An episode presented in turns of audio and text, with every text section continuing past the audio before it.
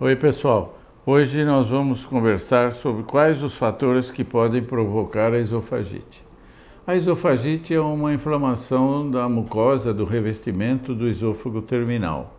E a principal causa de esofagite é o refluxo, a volta do ácido do estômago para o, estômago, para o esôfago.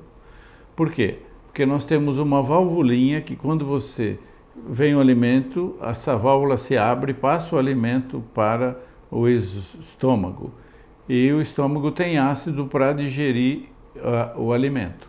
E no esôfago nós estamos preparados para receber saliva, nós produzimos muita saliva. 700, 800 ml por dia de saliva e nós vamos engolindo e é alcalina, é básica. Enquanto que o conteúdo do estômago é ácido, o ácido do estômago, todo mundo sabe. Então, o refluxo desse ácido para o esôfago é que pode dar a esofagite.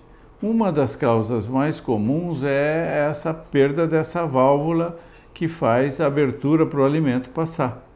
Então, todo mundo tem um pouquinho de refluxo de ácido para o esôfago, que a gente chama de fisiológico. É um pouquinho e todo mundo às vezes tem uma azia porque é, comeu um pouco a mais e teve refluxo e deitou.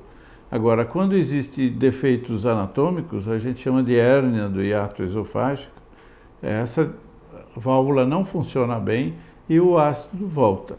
Então, nessas situações, existem tratamentos específicos por medicamento e se essa queixa de azia que queima, uma queimação, uma coisa ardida que sobe, nós temos que fazer exames para comprovar e aí ver a melhor forma de tratamento.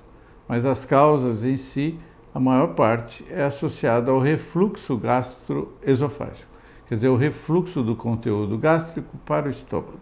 E o mais comum é a hérnia de hiato. Existem outras causas que podem piorar, se você tiver com uma esofagite inflamada e tomar um álcool, né, uma bebida que tem irritante da mucosa, vai doer. Se tomar café, também irritante, vai doer e assim por diante.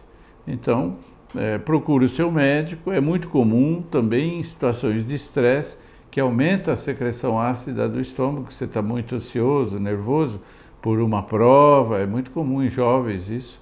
Então, são episódios passageiros que um, um bloqueador da bomba de próton, remédio para diminuir a acidez do estômago, que diminui até 90% da acidez, pode ser usado com muito sucesso. Na persistência disso, procure um médico. E se você tem mais que 40 anos e tem azia persistente, recorrente, sempre tem, por favor, devemos procurar um médico que provavelmente vai ter que fazer uma endoscopia para ver a causa dessa esofagite e resolver definitivamente. Muito obrigado, um abraço.